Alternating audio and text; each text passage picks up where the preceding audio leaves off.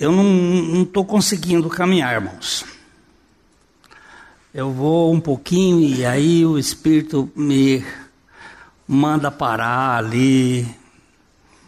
A, a palavra de Deus é muito, é muito rica, é muito grande. Eu sou muito pequenininho, minha cabecinha é curta, cabecinha de formiga, e não, às vezes eu não consigo ir muito além e e quando eu olho Jesus dizendo eu sou eu sou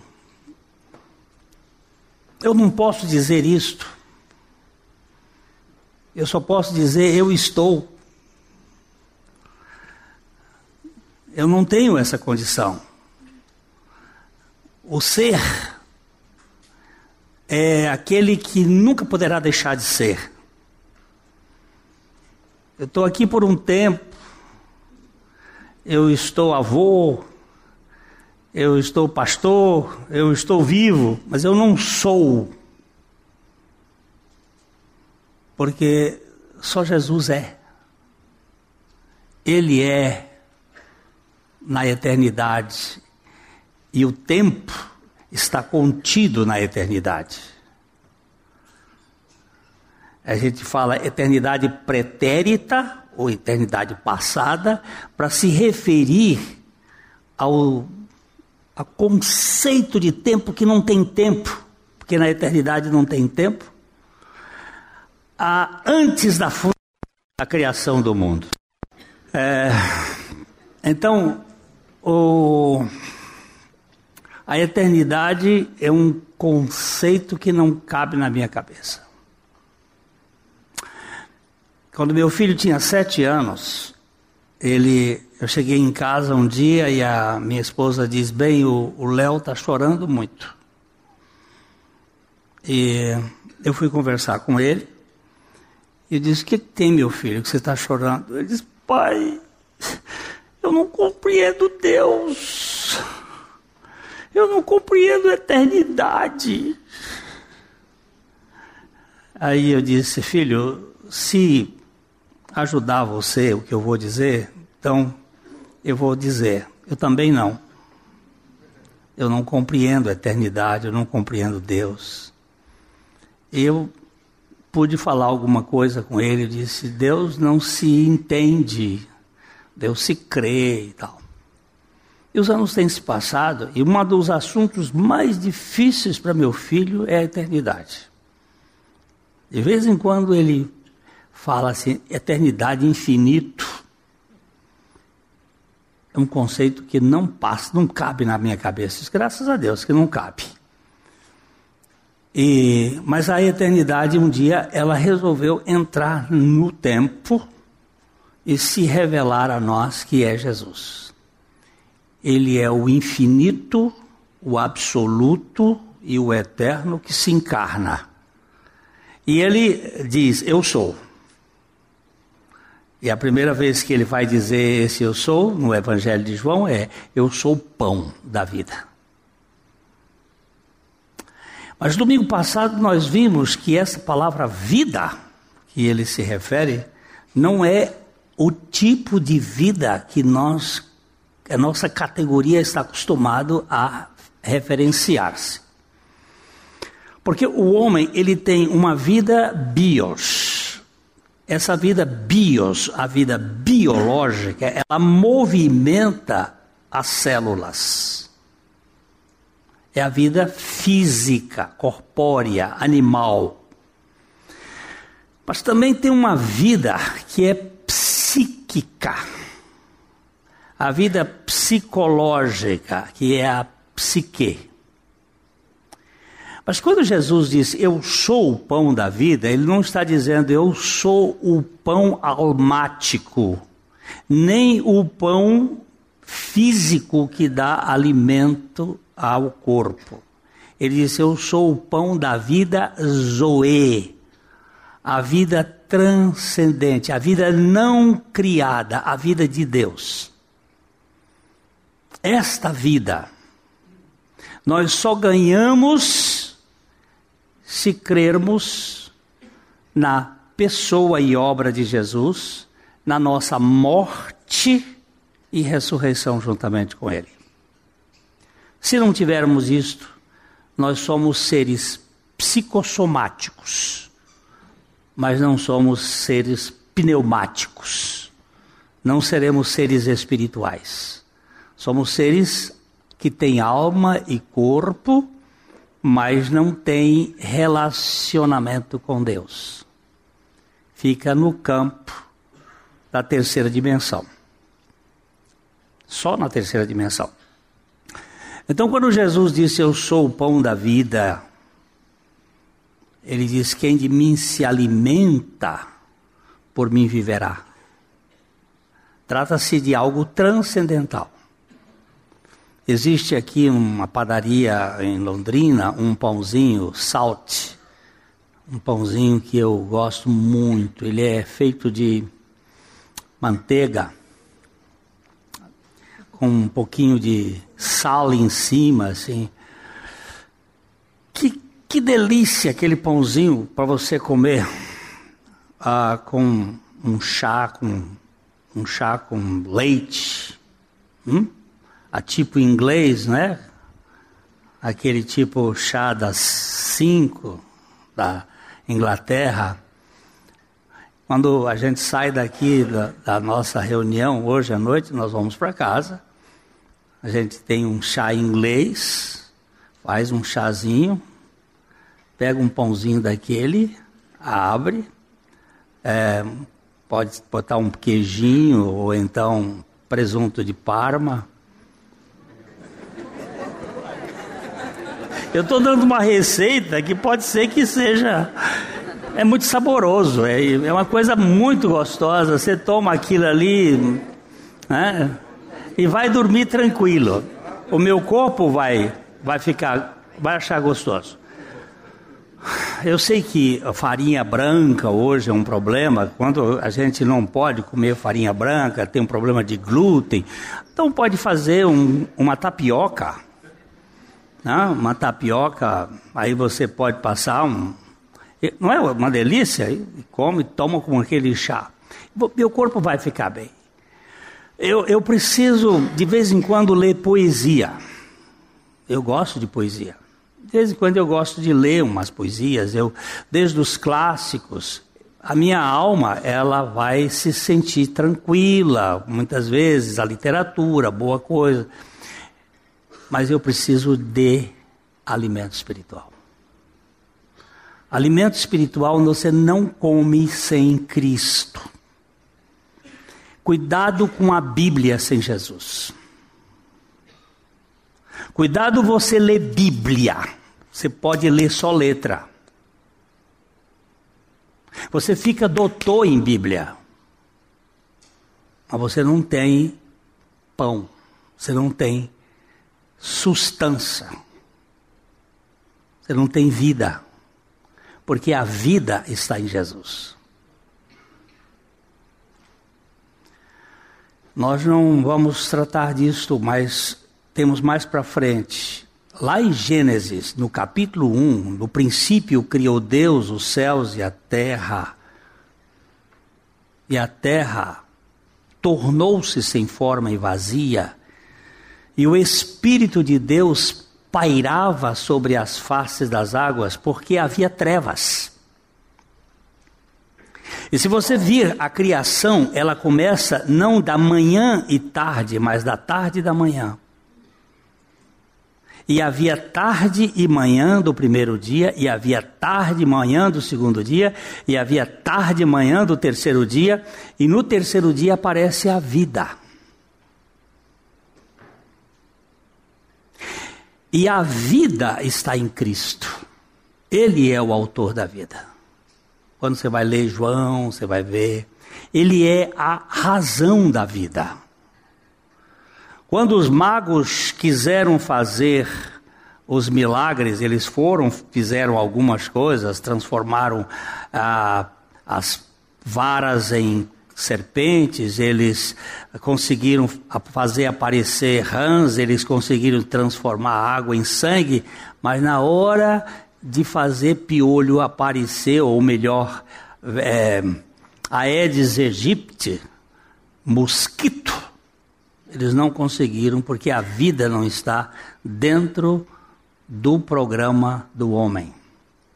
Hoje existe uma, um, uma partícula de Deus sendo tentada, produzida, há um túnel lá em São Gotardo, na, uh, na Suíça, há um buraco lá de não sei quantos quilômetros de comprimento, onde o físico recente que morreu, o Hopkins, ele disse: não mexam nisso, que vocês podem desintegrar o universo.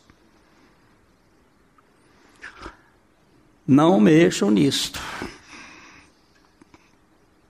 Estão lá mexendo, mas vida você não vai encontrar fora de Cristo. Ele é o pão da vida. Ele é a luz da vida. Ele é a porta. E Ele é o bom pastor. E aqui nós estamos amarrados nesse bom pastor. E eu gostaria que a gente lesse o capítulo, é, João capítulo 10, verso 11. João capítulo 10, verso 11. Eu sou o bom pastor. O bom pastor dá a vida pelas ovelhas. Donela bebeu aqui um pouquinho desse aqui? Desse, então vou beber do desse aqui que ela já bebeu. O Vinícius também, né? Benício. É. Eu sou o quê? O bom pastor. Se ele diz que ele é o bom pastor, porque existe um outro que não é bom pastor.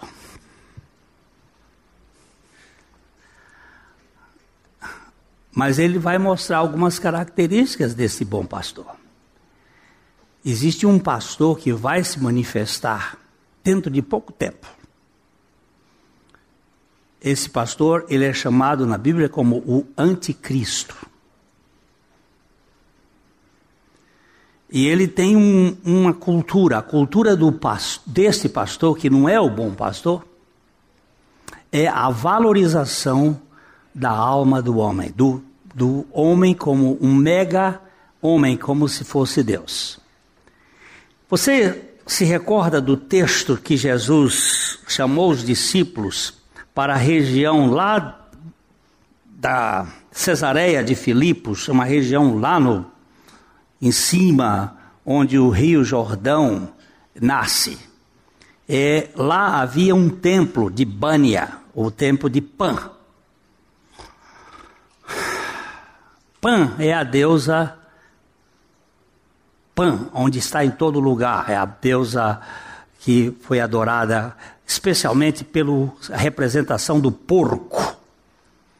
E a, ali Jesus chamou e tinha uma, toda uma cultura religiosa, e ele diz assim: qual é a opinião que as pessoas têm a meu respeito? Fazendo aí a enquete, fazendo uma avaliação pelo, pelo sistema de, de pelo essa questão que faz Ibope, né? Pela Datafolha. O que, que vocês viram a meu respeito? Aí disseram, alguns dizem que tu és Elias, outros dizem que tu és Jeremias, outros dizem que tu és um dos profetas. E Jesus faz uma pergunta para Pedro, e para os discípulos: E vocês, qual é a opinião que vocês têm de mim? E Pedro diz assim: Tu és o Cristo, o Filho do Deus vivo. Nesse instante, Jesus faz uma declaração que ele diz assim: Isto não foi você que descobriu. Foi meu Pai que revelou você. Porque vê Jesus como Cristo só por revelação. Você não descobre. Aí ele até diz assim: Você é Pedro, e eu quero dizer que sobre esta pedra que é o Cristo, eu edificarei a minha igreja, e as portas do inferno não prevalecerão contra ela. E a partir daquele momento, Jesus começa a dizer que importa que ele fosse para Jerusalém, que ele seria, uh, seria desprezado pelos, pelas autoridades e que ele seria morto e ao terceiro dia ele ia ressuscitar. Foi a primeira vez que ele contou essa história, esse segredo celestial. Na hora que ele conta isso, sabe o que Pedro faz? Pega Jesus assim à parte, vem cá aqui, Maurício, pega Jesus à parte, tira do meio, faz uma, uma reunião maçônica, vem aqui, aqui e diz assim para ele assim: Isso de modo nenhum pode te acontecer. Agora você diz para mim o que. Arreda-te de mim, Satanás. Ó. Jesus disse: arreda Satanás. Por quê? Porque. Não pensas, não cogita nas coisas de, de Deus, Mas, dos homens. olha aí. Você, você não cogita das coisas de Deus, mas dos homens. O que que Satanás é especialista? De dar direito a você numa briga qualquer, ele diz assim: você está com razão. Aquele lá não está, não. Aí você se incha. E aí começam as disputas. Ele dá valor a nós. Você, olha só o que estão fazendo com você. E aí ele vai. E começam as guerras, os problemas. Isso entre marido e mulher, isso entre pai e filho, isso entre patrão e empregado, vice-versa. São as disputas causadas por quem? Por aquele que vem roubar, matar e destruir. Ele valoriza isto. Você tem razão. Pronto, aí quando eu tenho razão, ninguém me aguenta. Eu fico ensoberbecido. Mas o bom pastor, ele tem o, o poder de nos esvaziar, ele dá a vida pelas suas ovelhas. Isso é, isso é tremendo. Eu vou. Vamos, vamos olhar aqui algumas coisinhas que caracterizam o bom pastor. Neste mundo de carências, nós precisamos conhecer de modo relacional o Senhor como o nosso bom pastor. É, quando Einstein, Albert Einstein, ganhou o prêmio Nobel, ele volta para os Estados Unidos, vão recebê-lo lá no pier, no cais do porto.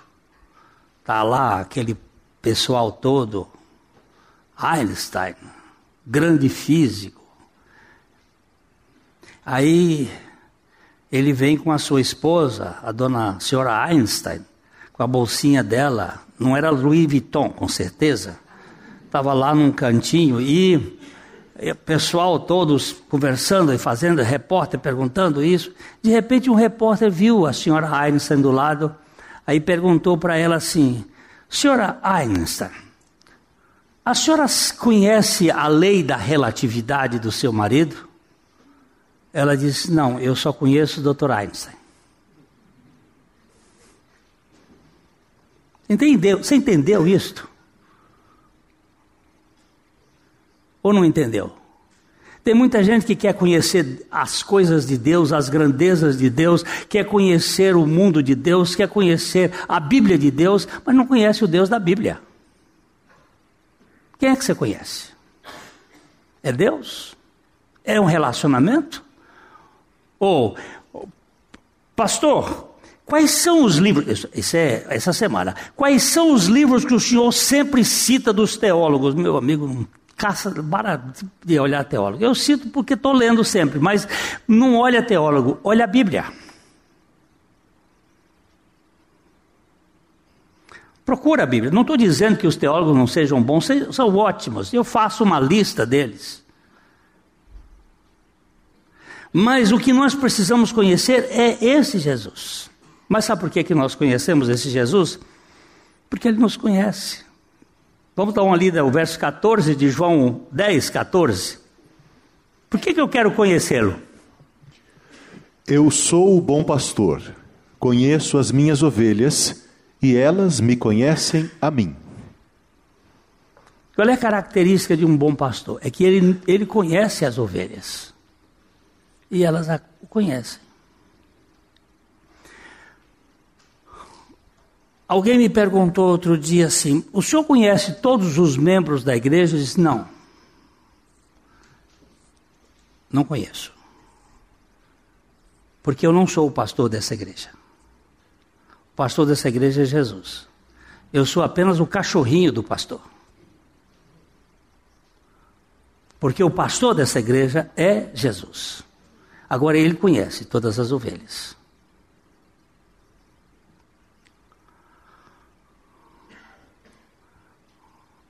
Nós precisamos entender que Jesus conhece você e a mim antes de nós podermos conhecê-lo.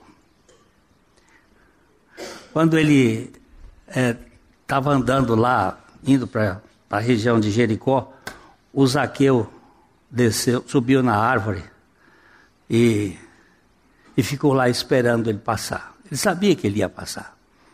Quando Jesus chegou ali, ele olhou para ele. Zaqueu,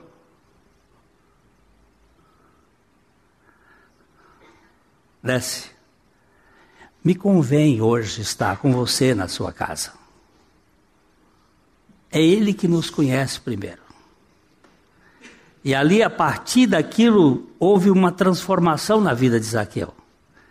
Zaqueu passou agora a conhecer Jesus. O bom pastor conhece as suas ovelhas e elas o conhecem. Vamos ver o verso 3 de João 10. O bom pastor chama as suas ovelhas. Para este, o porteiro abre, as ovelhas ouvem a sua voz. Ele chama pelo nome as suas próprias ovelhas e as conduz para fora. É ele que chama.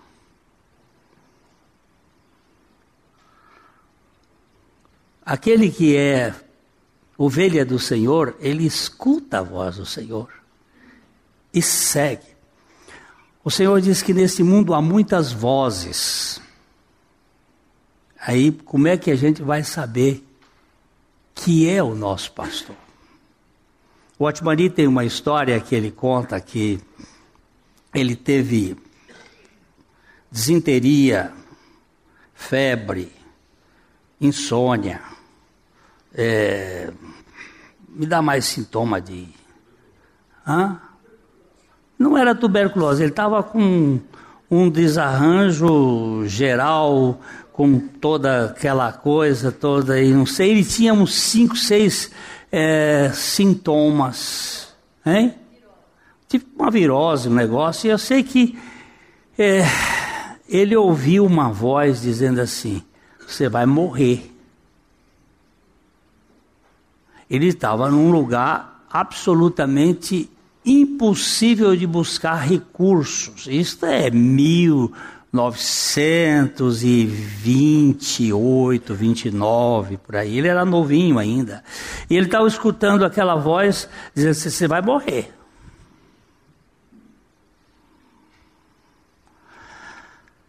E ele foi e levantou a cabeça e disse: Senhor, eu estou muito jovem para morrer.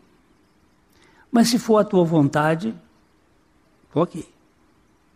Aí ele ouviu uma voz diz assim: verdadeiramente ele tomou sobre si as nossas dores e as nossas enfermidades levou sobre si. Aí ele disse: Amém. Quem foi que disse amém aqui agora? Foi você? Foi amém. Amém. Porque amém é aquele selo.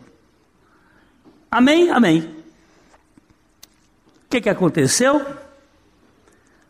Imediatamente, imediatamente não, cinco minutos depois, chegou a outra voz que disse assim: se você tivesse sido curado, os sintomas tinham desaparecido. Como os sintomas não desapareceram, você continua doente e você vai morrer. Aí ele pôs força no corpo, sentou e disse assim: Satanás eu quero que você saiba, e todos os espíritos seus saibam, que a palavra de Deus é a verdade e que eu estou curado em nome de Jesus. Cinco minutos depois, ele dormiu. E acordou no outro dia sem nenhum sintoma. Mas a primeira coisa que ele fez foi sentou na cama e disse: Satanás, eu quero que você saiba que não foi o desaparecimento dos sintomas que me levou à cura, mas sim a palavra de Deus. Você entendeu? Você entendeu?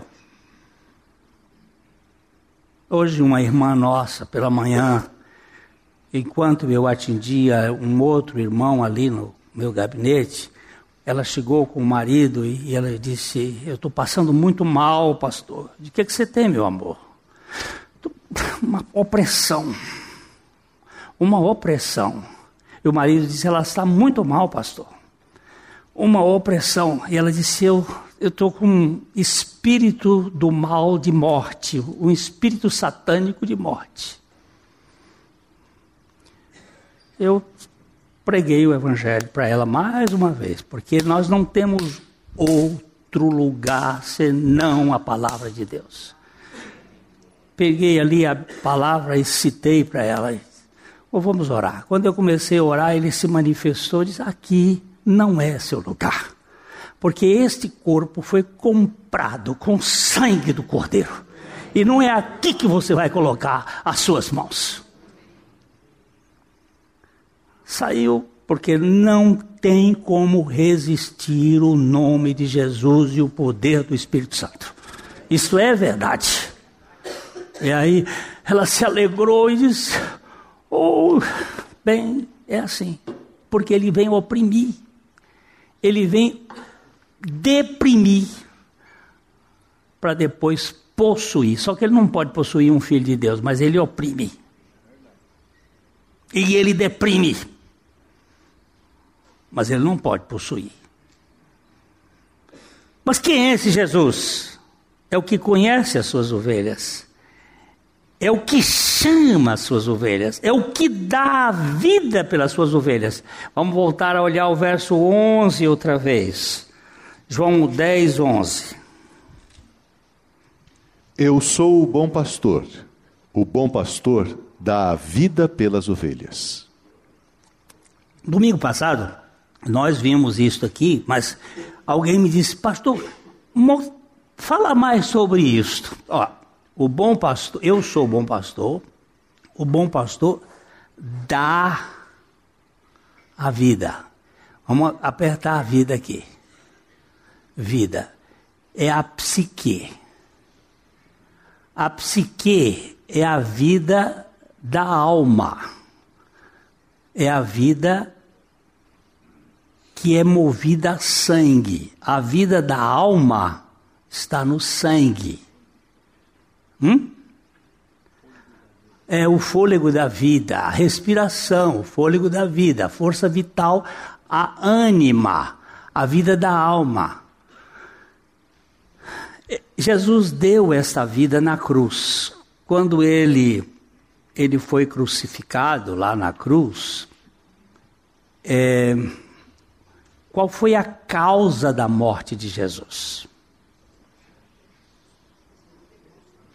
Pode dizer, tem médico aqui? A causa da morte de Jesus foi inanição.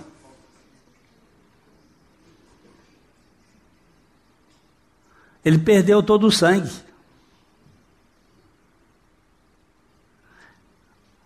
Você se lembra que a última coisa que o, o soldado fez foi dar uma estocada, que diz assim: e saiu água e sangue. Ele morreu por anemia profunda, perdeu todo o sangue.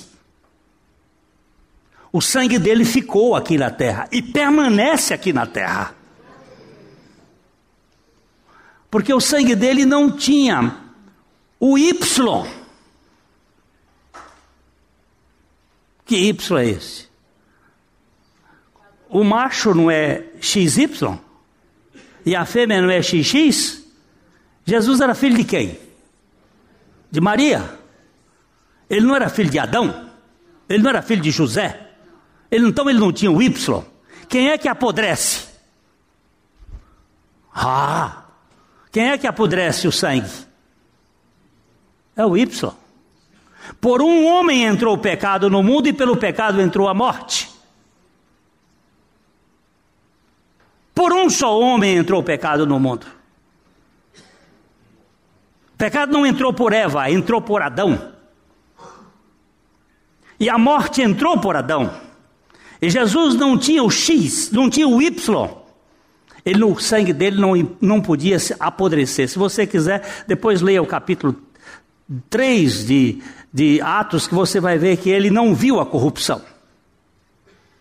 Ele não pode ver a, a podridão.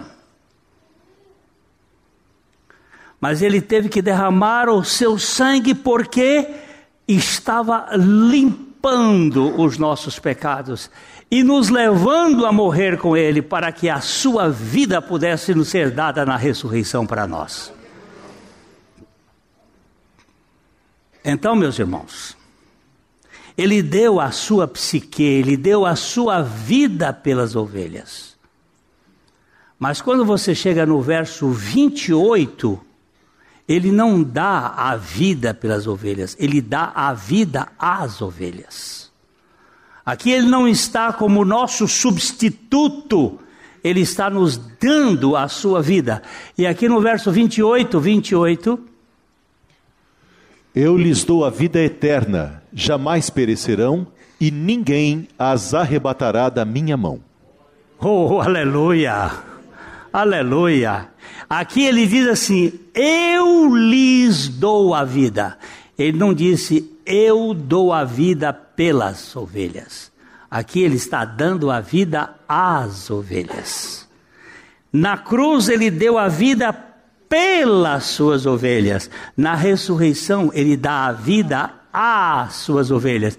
E a vida aqui, aperta aqui, não é mais Zoe é a vida, não é mais psique, é a vida zoe. Aqui ele vai mostrar no português é a vida zoe, que é a vida que é a vida, é o estado além cheio de vitalidade, ou, essa palavra aqui é a vida, não a, toda a vida da alma, mas é a vida absoluta, da plenitude, é a vida de Deus que nos é dada. É a vida de Deus é a Zoe. Ele deu a vida eterna para nós. O pastor dá a vida por nós na cruz e dá a vida a nós na ressurreição. A vida aos, às suas ovelhas. Ele vai cuidar. Ele vai, ele vai, ele nos conhece, ele nos chama, ele dá a vida por nós e ele dá a vida a nós. Ele vai nos guiar. João 10.3, outra vez, 10.3, vamos dar uma olhada. Ele não só chama, mas ele guia. Para este o porteiro abre, as ovelhas ouvem a sua voz. Ele chama pelo nome as suas próprias ovelhas e as conduz para fora. Ah, e as dirige, as conduz e as guia. Eu tenho um bom pastor. O Senhor é meu pastor o que, que acontece? Nada me falta. E ele faz o quê? Ele conduz as suas ovelhas aos pastos verdejantes. Senhor, não me permitas ficar comendo. Cogumelo estragado, saprofagia, coisa podre. Me dá do teu alimento, me faz comer aquilo que me nutre, me faz comer a ti mesmo. Ele guia as suas ovelhas para fora de qualquer sistema prisional. Nenhuma ovelha do Senhor Jesus Cristo é escrava de qualquer sistema. Não tem ovelha de Jesus encabrestada. Eu estava até tratando isso no Café e Fé. É um, uma comparação que um amigo meu fez do cachorro de coleira e do cachorro sem coleira. Às vezes, quando eu falo ela aqui, porque eu acho tão lindo aquilo. Cachorro de coleira, para mim, não tem virtude nenhuma. Ele vai porque o dono arrasta. Agora, cachorro que anda com o dono sem coleira e anda com o dono, eu tiro o chapéu. Porque ele vai ali com o dono, e o dono para, ele para, o dono diz, vambora, vambora, ele vai. É um negócio maravilhoso. Agora, botar coleira. Sujeito que tem que vem à igreja porque tem medo do inferno, ou que está buscando o céu, querendo as bênçãos do céu, eu não quero andar com esse sujeito, não. Você, não, eu creio no inferno, sim. Aliás, ontem o pastor esteve aqui, o pastor Leandro, falando sobre Jesus. Se você quiser saber de inferno, não leia as cartas de Paulo. Você não vai encontrar inferno muito no Velho Testamento. Se você quiser encontrar inferno, leia os, os evangelhos. Leia os evangelhos. Você vai ver Jesus falando de inferno. Ele falou mais de inferno do que todos os outros escritores e todos os outros escritores da Bíblia juntos. Então, se ele falou, o negócio é sério. Inferno existe, mas eu não estou com medo de inferno, porque eu tenho um Salvador que me tirou de lá. Também não estou preocupado de ir para céu. Quanto ele me quiser aqui, para mim o viver é Cristo, e o morrer é lucro. Eu fico aqui no tempo que ele quiser. O mundo está ruim. Mas eu não estou aí ah, dizendo volta logo, Senhor. Eu estou dizendo volta logo para salvar mais gente. Mas não é essa a preocupação. Eu fico aqui enquanto o Senhor quiser. Não estou atrás de céu. Eu estou atrás do Senhor. Porque com o Senhor aqui na terra, no barraco onde eu vivo na minha vida, porque Ele mora no alto e sublime trono, e neste barraco aqui, coração quebrantado, aqui é céu. Aqui é céu é o lugar onde ele habita. Então vamos, vamos pensar aqui o seguinte: não é essa questão, uh, eu quero, eu estou seguindo porque eu estou com medo. Não é medo. Tem medo. Essa mulher aqui.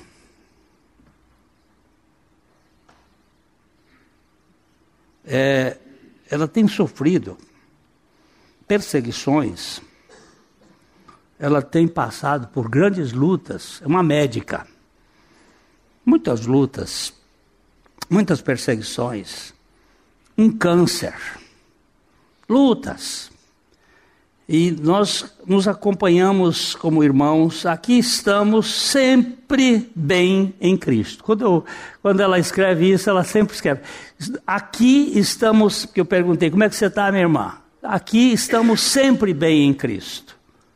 Tribulações e mais tribulações. Aliás, perseguições muito. Aí carinha de riso, aquelas carinhas de riso.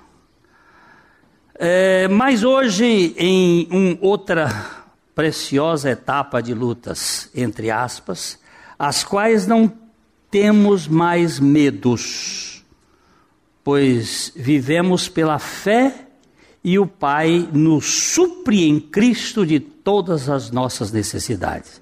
E aí um, um jardim de florzinhas aqui do lado. Aleluia! Por isso hoje até fazemos brincadeiras, rimos desses momentos difíceis, porque na verdade, pela graça estou crucificada com Cristo e vivo não mais eu, mas Cristo vive em mim. Minhas dores, minhas lutas, meus medos não me aprisionam mais. Sou livre em Cristo. Aleluia. Mas ela está debaixo do cacete. Você olha aqui, você vê assim, não tem, não tem aquela lamúria desses crentes de baba de crocodilo que fica deixando escorrer pelo canto da boca aquela vitimização. É insuportável isso, você conviver com um troço desse que vive o tempo todo se lamuriando, se, re, se martirizando, reclamando, como se fosse. Não, O pau está cantando e Paulo está cantando. O negócio está ardendo no lombo e o homem está louvando a Deus à meia-noite junto com um amigo dele e Deus mexendo com os alicerces daquela prisão e soltando as prisões. O bom pastor, ele guia as ovelhas. O bom pastor faz com que as suas ovelhas o sigam a ele mesmo. Vamos dar, ler os versículos 4 e 5, eu já estou terminando, viu? Depois de fazer sair todas as que lhe pertencem, vai adiante delas. E elas o seguem porque lhe reconhecem a voz. Mas de modo nenhum seguirão o estranho. Antes fugirão dele, porque não conhecem a voz dos estranhos. É, não vou seguir, não vou, eu vou cuidar, do, andar com o meu pastor. Eu vou seguir o meu pastor. O meu pastor ele me chama, ele vai adiante e eu vou atrás dele. Eu tenho com que, eu tenho com quem me comunicar. Tem muita gente hoje que está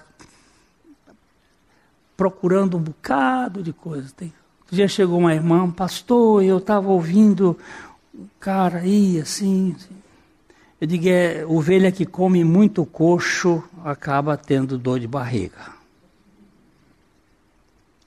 Você, em vez de comer no coxo do Senhor, fica procurando saber o que, que essas coisas estão acontecendo. E, e aí apavora, fica tudo, porque tem um, uns poderes de Grayskull tirando a espada da cabeça e fazendo com que você tenha que suar o suor de Caim para poder adquirir o reino dos céus. Vai para longe, criatura. Vai para lá com suas manias desgraçadas. Eu quero os, o Cordeiro de Deus que tirou o pecado do mundo. Vai para lá. Não fica botando medo nas pessoas, paura, esforço, desejo de, de rua de ouro. Ah, eu desejo as ruas de ouro. Vai tirar essa ambição daí. Fica nos pés do Cordeiro que lavava pé.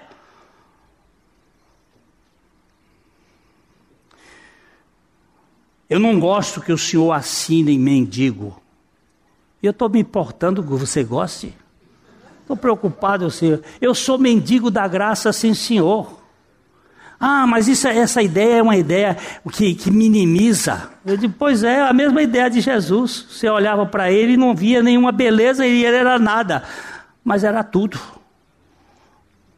Quer ser, aí eu sou filho do rei, eu também sou, mas sou mendigo. Pastor ontem contou assim, disse, se eu chegasse lá em, no, no palácio da Casa Branca, dissesse assim, eu quero entrar aqui. O, o guarda dizia, não, o senhor não pode. Mas eu quero entrar. Não vai entrar. Ia até ser preso. Mas se o Trump chegasse lá e dissesse, saísse da porta, disse, Leandro, entra aqui. Não tem guarda que segure. E quando o Filho de Deus chega e diz assim: Vem aqui, para onde eu vou? Eu não posso entrar lá, mas com ele, está acabada a história. Foi ele que veio me buscar, é ele que chama, e ele diz: Vem. Quem é que vai me pedir agora? Não, ele não vai. vai quem não vai? Vai sim. E eu vou terminar é, vamos olhar aqui, o, o bom pastor assegura, assegura eternamente as suas ovelhas. Capítulo 10, versos 28 e 29. Mais uma vez. Eu lhes dou a vida eterna, jamais perecerão, e ninguém as arrebatará da minha mão. Aquilo que meu Pai me deu é maior do que tudo e da mão do Pai ninguém pode arrebatar. Ô igreja!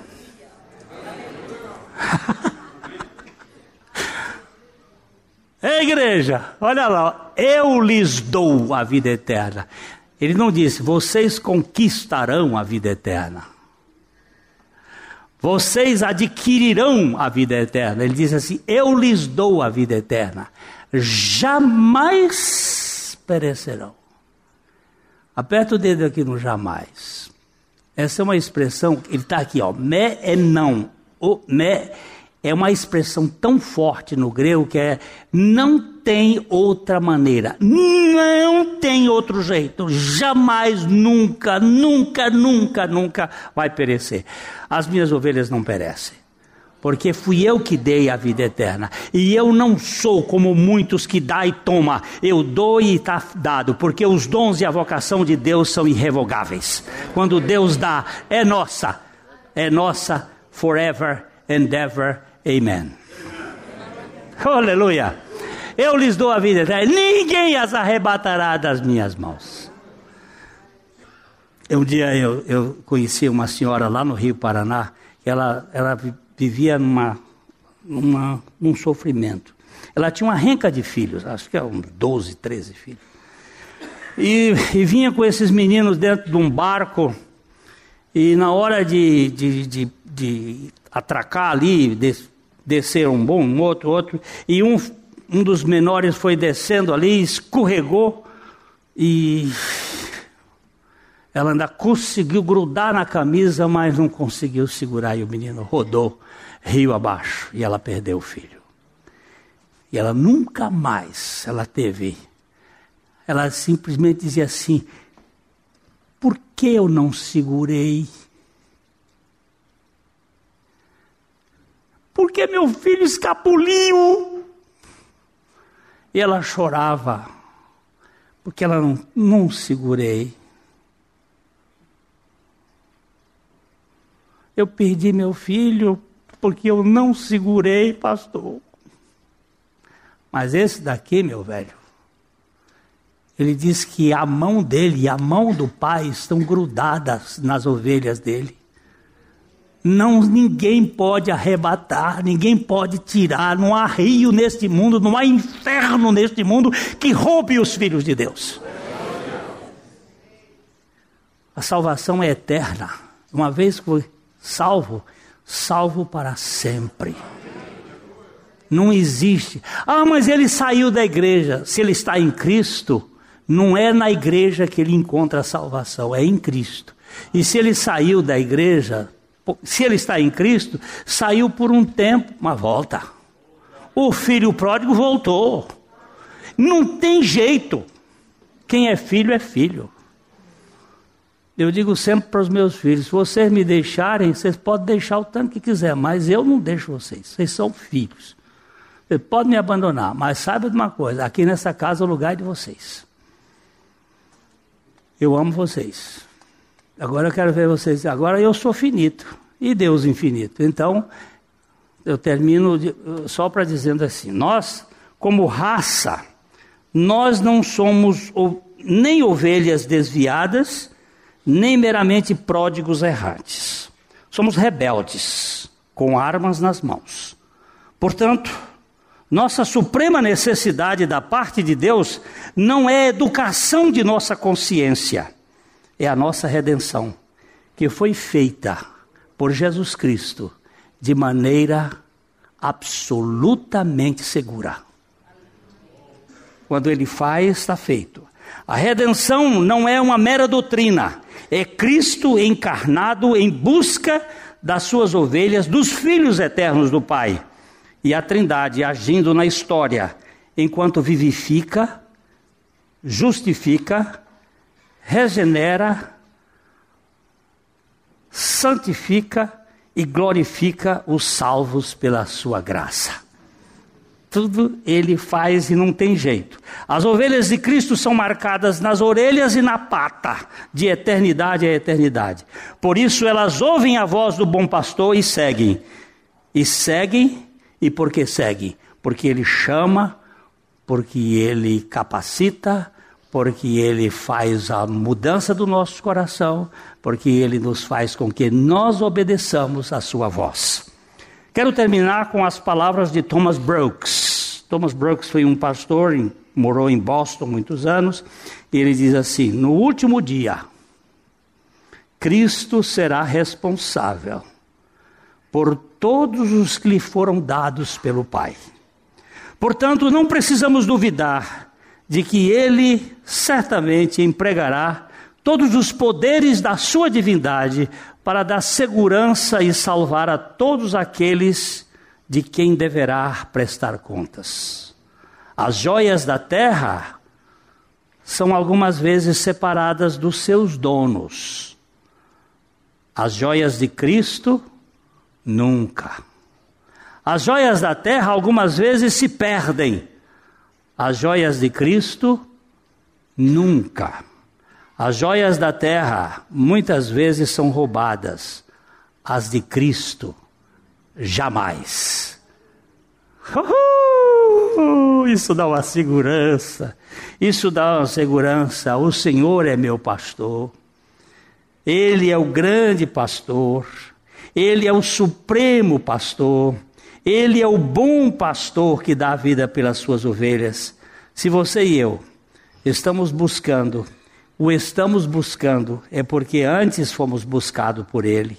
Se você e eu estamos seguindo, é porque ele nos atraiu a si. Se você e eu o amamos, é porque ele nos amou primeiro. Tudo começa nele, tudo é feito por ele e tudo é feito para ele. Aleluia. Amém. Jesus é maravilhoso.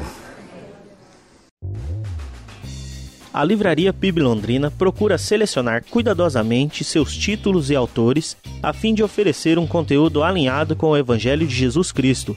Bíblias, livros de teologia, devocionais, literatura infantil, biografias, comentários bíblicos e muito mais. Dispomos também de um acervo de CDs e DVDs das mais de 5 mil mensagens ministradas na primeira Igreja Batista em Londrina. Visite a livraria PIB Londrina e conheça ainda mais. Livraria PIB Londrina, de segunda a sexta, das 13h30 às 18 horas. Endereço na Avenida Paraná, 76A, próximo ao Calçadão, bem no centro de Londrina. Ligue para 3372 8921 ou acesse o site www.livrariapiblondrina.com.br.